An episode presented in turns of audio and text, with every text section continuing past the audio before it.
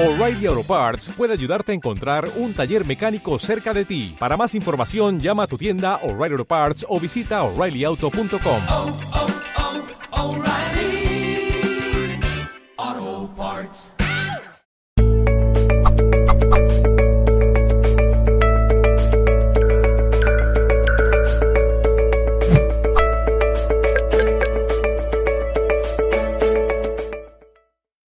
Hoy estamos con Carla Quiroga, te agradezco nuevamente por estar presente aquí en este directo y vamos a hablar acerca de cómo sanar la herida de abandono. Un tema que creo que nos interpela a la gran mayoría de los que estamos acá presentes.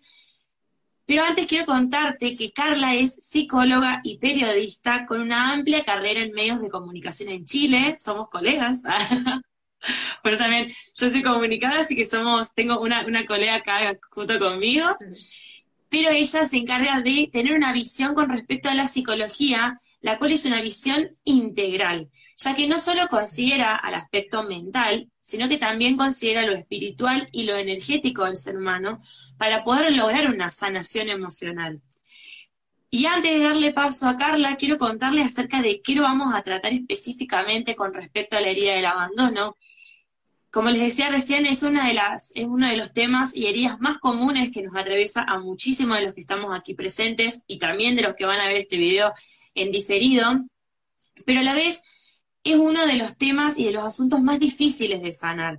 Entonces, Carla lo que nos va a compartir, la información que nos va a dar es sobre las claves para poder aprender a liberar los sentimientos de vacío y dependencia emocional que esta herida genera. Así es, y vamos a, a, comenzar haciendo una descripción bien general de cómo se genera la herida de abandono. Y lo más importante es entender que es una herida que surge en nuestra infancia, por supuesto, y que se genera con nuestro padre del sexo opuesto. O sea, si eres mujer, con tu papá, si eres hombre, con tu mamá.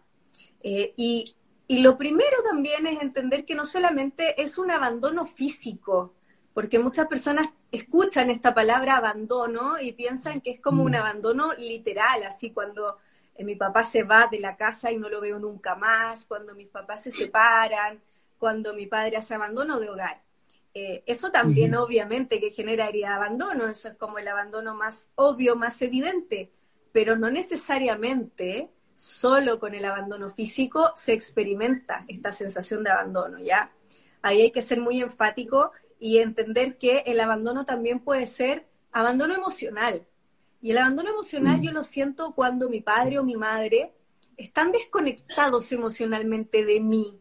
Y aquí voy a poner nice. ejemplos prácticos. No sé, un padre, por ejemplo, que trabaja mucho eh, y mm. que llega a la casa y en vez de conectar conmigo cuando yo soy chiquita y de jugar conmigo, de entender mm. mis necesidades emocionales, se va a ver televisión, hace muy poco sí. contacto visual conmigo, eh, tiene un hobby y se le pasa el tiempo en su hobby, o un padre que incluso puede estar todo el día en la casa, pero está como metido en su mundo, así como si estuviera en una coraza, y no sí. hago, no hago conexión con él.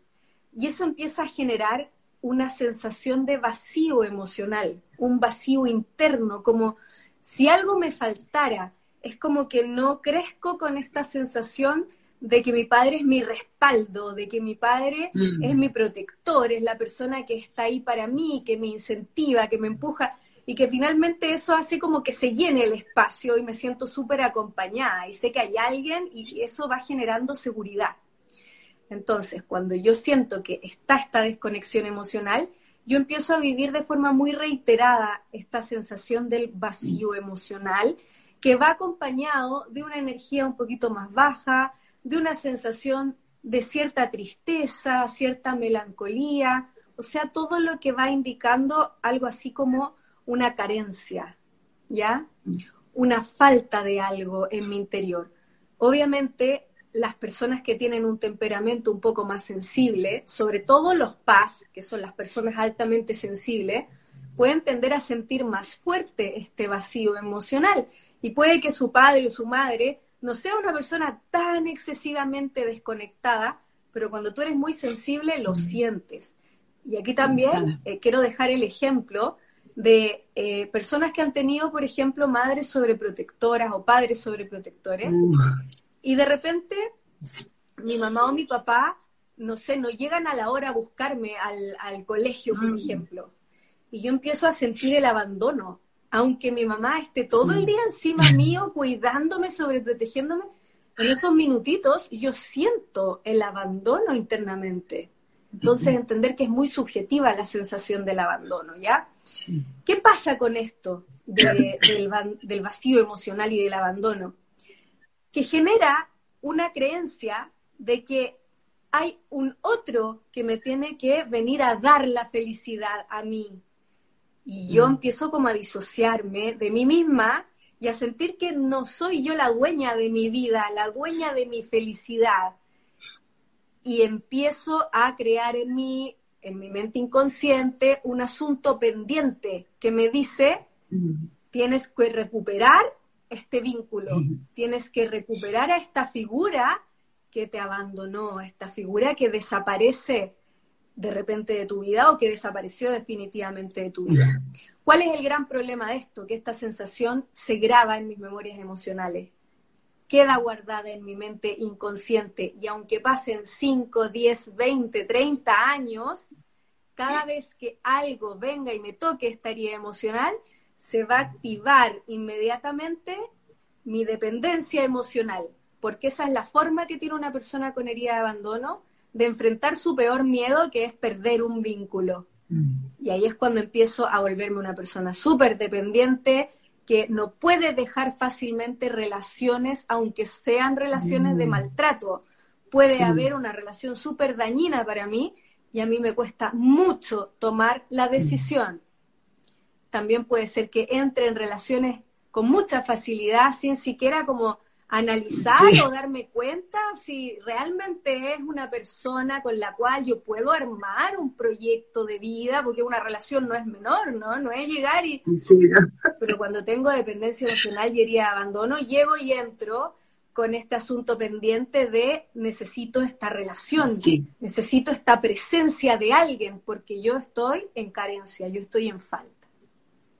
¿Qué pasa con la herida de abandono? Que muchas personas, Mm. obviamente, que se dan cuenta que la tienen, eh, te preguntan, ¿cómo sano esta herida? Claro. partir diciendo que lo fundamental es ver tu herida, es aceptar que está ahí. Ese es como el paso número uno. Si yo no veo mi herida, difícilmente voy a poder trabajarla y sanarla. O si la veo, pero la quiero rechazar, me resisto a ella y empiezo, por ejemplo, a pedir que me la saquen ya, sáquenme esta herida, haga algo para que yo ya no la tenga y te empiezan a pedir como recetas mágicas, eso es una Sí, señal sí. de que no estás aceptando que está ahí, que te la quieres sacar rápidamente, te estás Sí. resistiendo a la realidad de tu herida. Pero tú tu herida tienes que mirarla, tienes que entrar en ti, tienes que observar qué es lo que te genera, eh, ser muy consciente, despertar, para que entiendas cada vez que tu herida se está activando, para que seas una persona que está consciente de lo que realmente te está pasando. Cuando estoy entrando en una relación, por ejemplo, y empiezo a tener miedo, uy, no vaya a ser que esta persona me deje, no vaya a ser que conozca otra, no vaya a ser... Y aquí yo pongo un ejemplo típico. Mi pareja o la persona a la que estoy recién conociendo sale a hacer sus cosas, no sé, se va eh, a jugar fútbol con los amigos o sale a tomarse una cerveza con un amigo y yo me empiezo a poner nerviosa. ¿Dónde estará? ¿Qué estará haciendo? ¿Será verdad que está haciendo lo que me dijo? Mira Ay, las horas sí. como van pasando y no se reporta y lo miro en el estado de WhatsApp, no se comunica conmigo y está online. Todo eso son señales así muy claras, son indicios de que se está activando mi herida de abandono. Entonces, es muy importante que yo en ese momento observe y tome conciencia, porque eso va a ser una diferencia fundamental. O sea, si yo no tengo conciencia de esto, yo le voy a echar la culpa al otro, ¿ah? y él es un malo que sale y no me atiende y no está pendiente de mí y no me cuida y no se da cuenta que yo estoy aquí.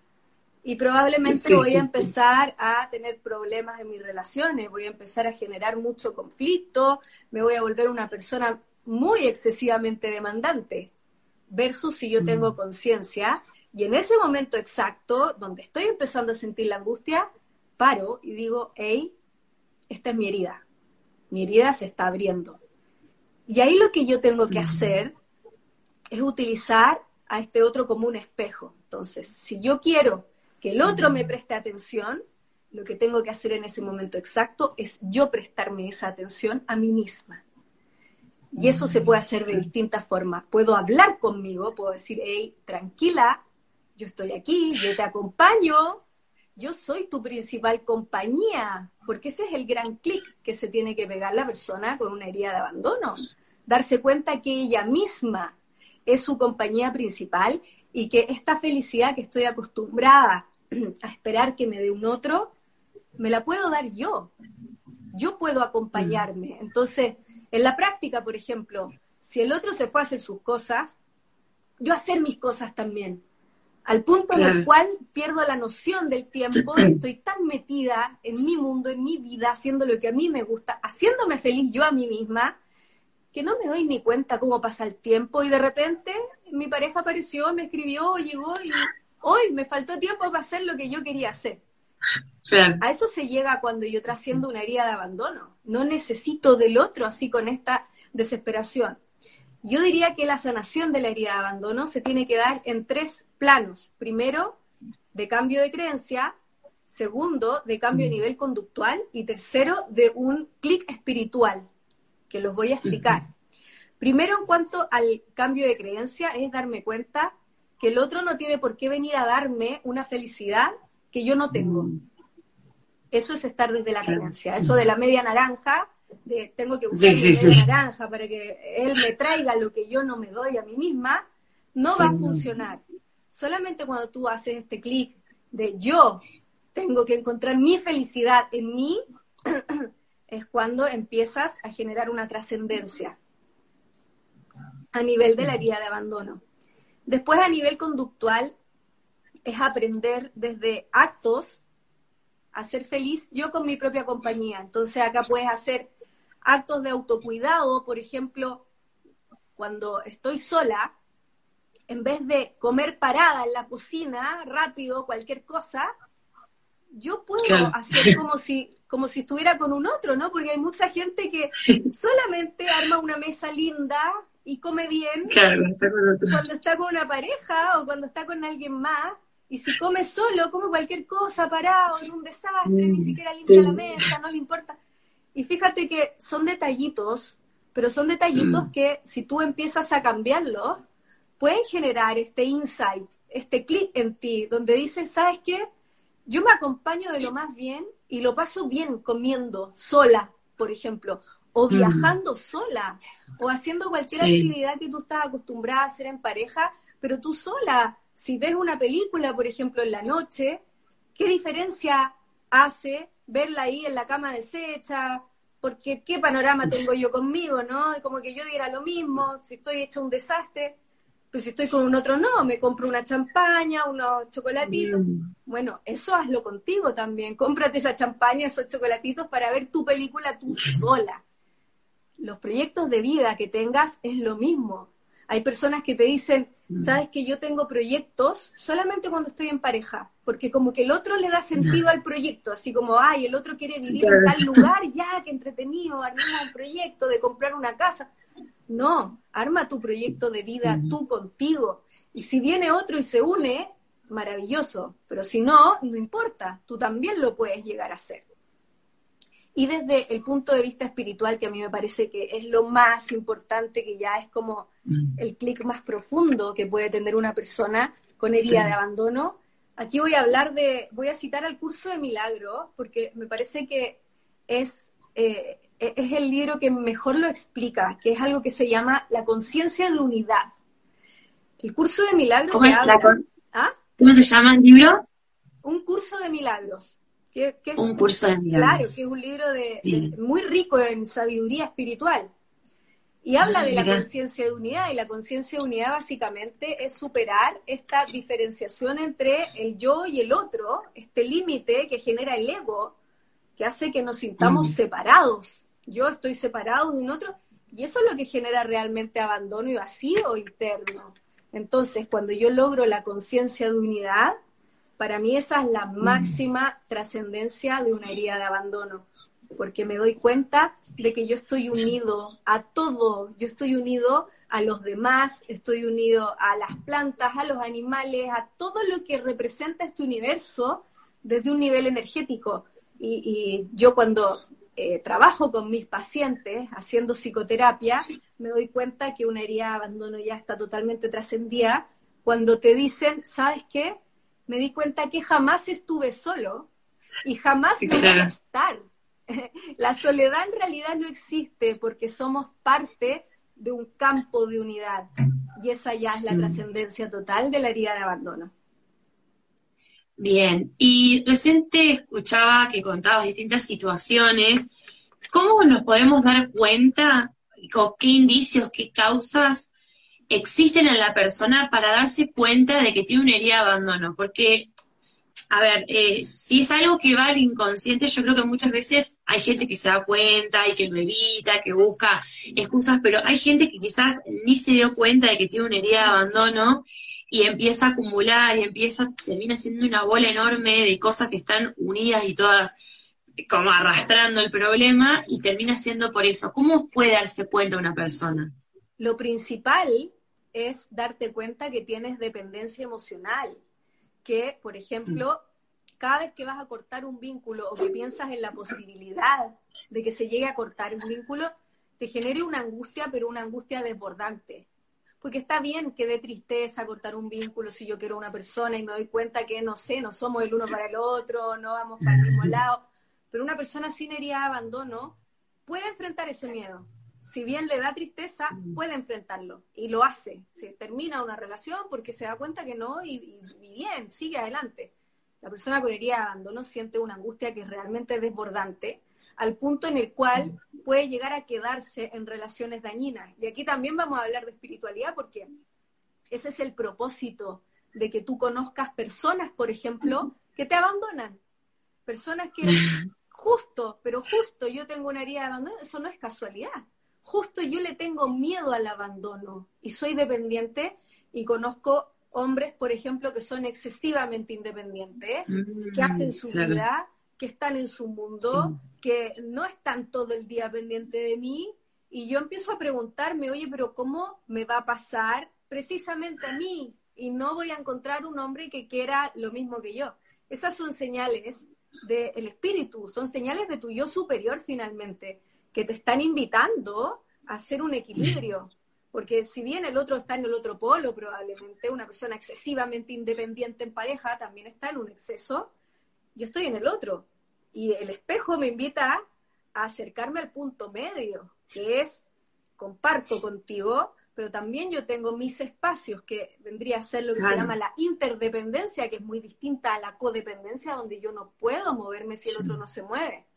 Entonces, lo principal es observar si yo tengo dependencia emocional, si me desbordo ante la posibilidad de la pérdida y si tengo mucha rumiación mental, que se llama, que es como un síntoma de ansiedad, donde el contenido de esta rumia tiene que ver con que el otro me va a dejar. Eso también es una gran señal. Bien, y esta, esta rumia personal o esta cosa de ir machacándose la cabeza, eh, si, para que sea un síntoma, creo yo, porque muchas veces pasa de, o esta, o esta búsqueda de que aparezca gente, me, me, hiciste acordar un montón de veces charlando con amigos de que a veces dicen, no, siempre me parece que ahora está como muy de moda esto de, bueno, no te demuestro eh, que, que, siento algo por vos, o bueno, el que, el que más demuestra pierde, como está muy de moda por todos lados y se está hablando por muchos lados del tema, y el tema de hablar de, no, pero ¿y cómo hago para no atraer ese tipo de personas? ¿Vos crees que cuando uno empieza a sanarse uno y empieza a decir, bueno, yo tengo esta herida de dependencia, en este caso, por ejemplo, con la dependencia emocional o con esta herida de abandono, de decir, yo empiezo a sanarme a mí y en el momento en que yo me sano y me ocupo de mí, ahí empiezo a atraer a esa persona que no, o sea, esa persona que verdaderamente es para mí es así tal cual tú dices. O sea, cuando yo estoy con la herida, es cuando la vida me empieza a mostrar personas o situaciones que espejan mi herida es decir, personas abandonadoras o personas así como tú describiste recién, como que se están cuidando, que eso me suena muy a herida de traición, ¿ah? porque la herida de traición, que también viene del abandono, del miedo al abandono, eh, se, se expresa a través del control. Entonces, Mm. Cuando yo estoy en esta postura como de, hey, no le voy a mostrar mucho para que él no vaya a pensar que eso es puro control, eh, necesito controlar porque no vaya a ser que el otro cuando vea que yo estoy muy ahí, me pierda y, se vaya. Entonces, eh, cuando yo hago ese clic de que yo soy mi principal compañía y digo internamente, porque, porque pasa esto, que uno se da cuenta y dices, ¿sabes qué? Si yo encuentro otra pareja eh, con estas características, yo no voy a entrar ahí. Yo me voy a dar lo que yo quiero para mí. Si yo quiero ser feliz y a mí me hace feliz viajar, hacer esto, hacer lo otro, me lo voy a dar yo, yo a mí misma. Y eso en el budismo se llama la renuncia. La renuncia. Renuncio a esta necesidad desbordante de tener pareja. Si se da, se da pero tiene que ser de corazón, no lo puedo estar diciendo de la boca para afuera y en el fondo lo único que quiero es que llegue alguien, ¿no? Cuando yo hago esa renuncia y digo, yo soy capaz de bancarme a mí misma en esta vida, es cuando, como si fuera un misterio, ¿ah? justo aparece mm. la pareja del alma, que es esa persona con la cual unen sus felicidades y crean una relación eh, que tiene sentido y tiene un propósito que ya no es el propósito de mostrarte tu herida, ¿no? Es el propósito de mostrarte que la trascendiste.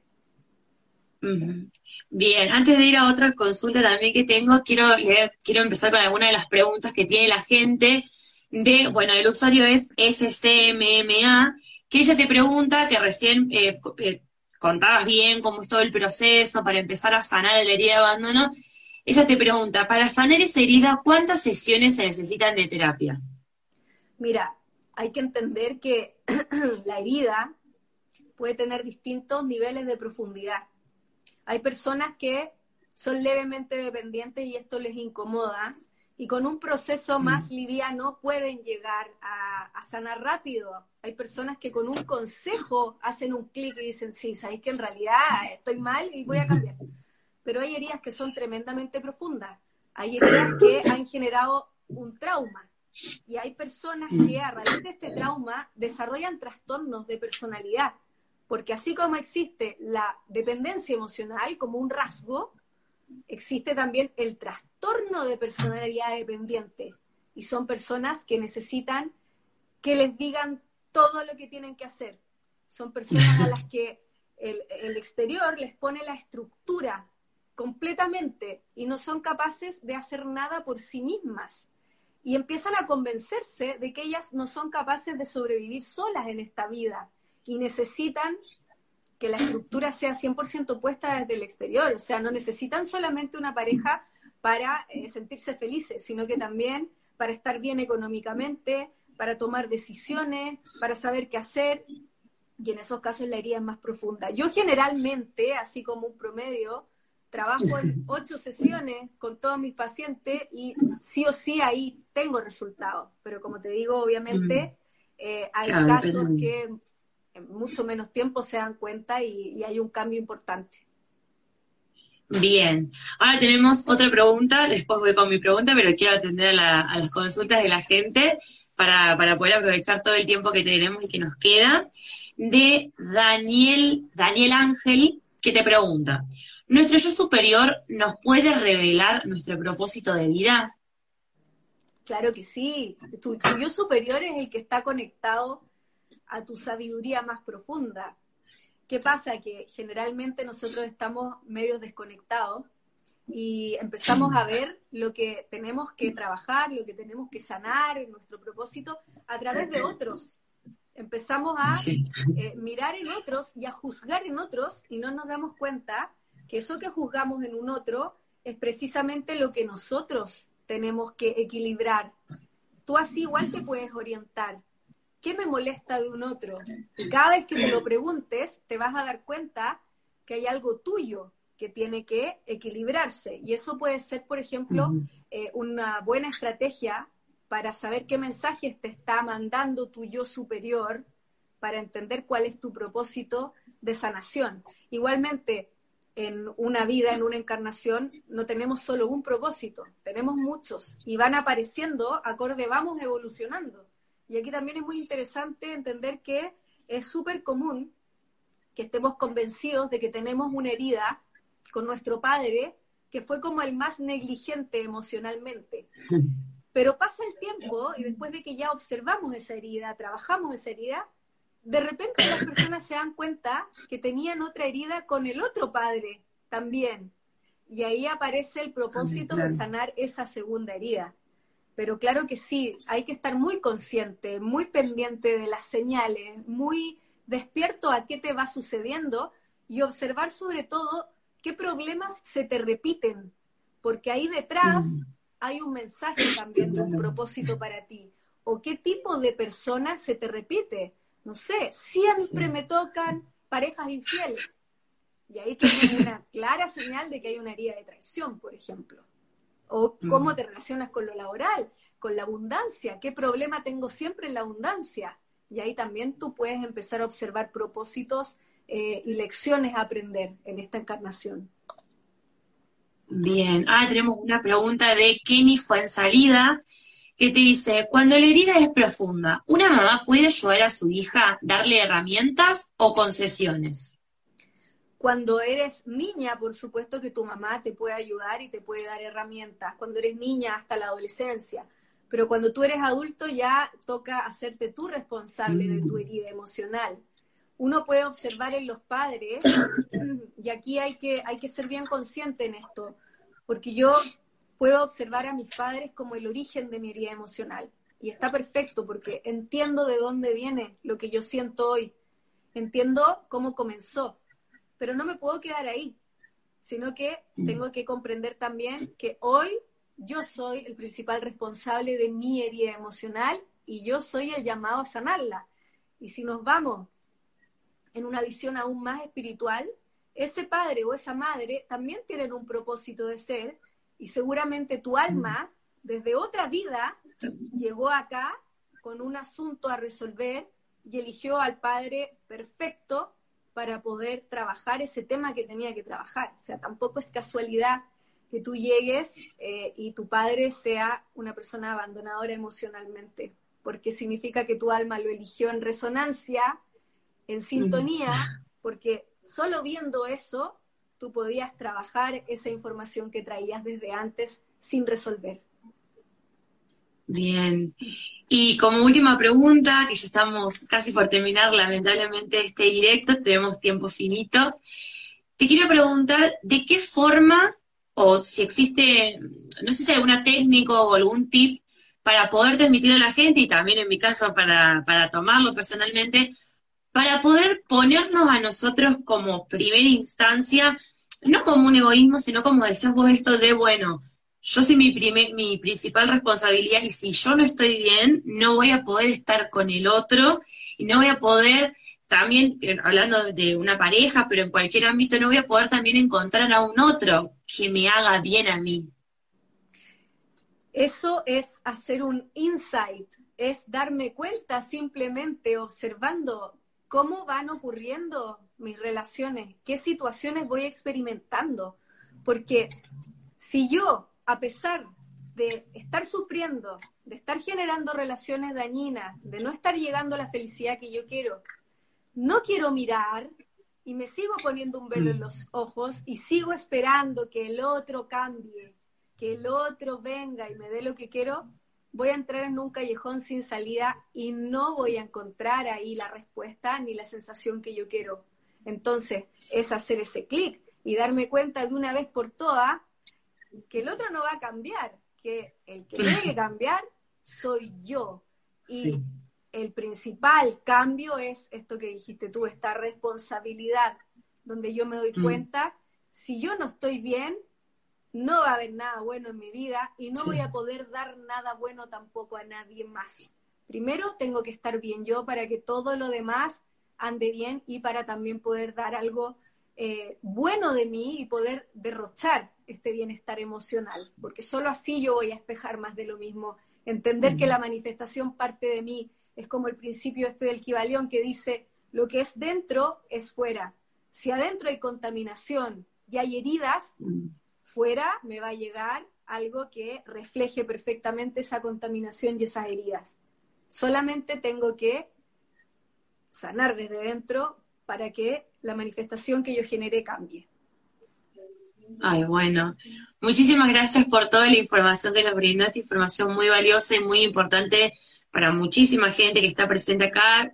Hubo mucha gente presente en el directo, así que les agradezco también a todos los que estuvieron presentes por todos los mensajitos y por todos los saludos que mandaron. Si quedaron preguntas, este es el Instagram de Carla, así que pueden ir a hablar con ella y recordarles nuevamente que el video queda guardado.